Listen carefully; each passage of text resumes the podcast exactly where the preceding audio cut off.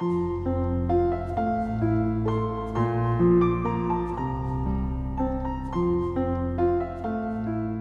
天晨读三分钟，助力你的成功路。各位同学，大家好，我是莫离。今天的热点来自史红举的文章，因狗吠引发的悲剧原本可以避免。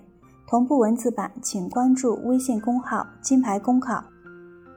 近日，浙江宁波市发生一起故意杀人案，犯罪嫌疑人王某因邻居家养的狗常吠影响其睡眠，多次交涉未果，心存怨恨。当日，王某因为狗吠再次上门与邻居交涉。未果后，回家取刀进入邻居家行凶，造成邻居家三死一伤。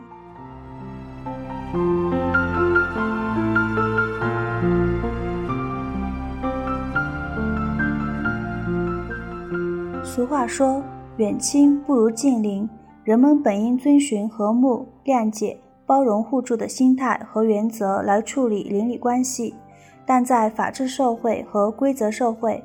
邻里之间的相处，还是应以遵守规则、不侵犯他人合法权益为前提。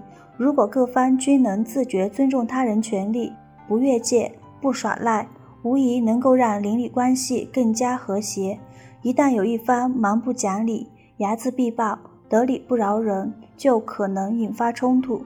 如果纠纷长时间得不到疏解，则可能酿成积怨乃至仇恨，最终导致血案。值得注意的是，如今的邻里纠纷中几乎没有主动出面调解、评理、说和的乡贤等德高望重者作为矛盾缓冲带。即便是居委会、小区物业或者其他基层组织，往往也对邻里纠纷避而远之，生怕惹火上身，或者敷衍处理，不及时制止违规方、安抚受害方。但要知道，由纠纷双方直接面对面交涉的话，很容易导致矛盾升级恶化。可以说，小事拖大，大事拖炸的教训十分深刻。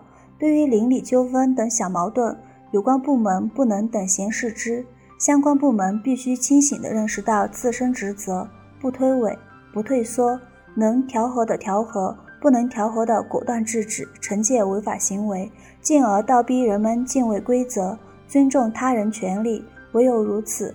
方能将容易酿成惨案的积怨和怒气消灭于苗头，避免小纠纷酿成大惨案。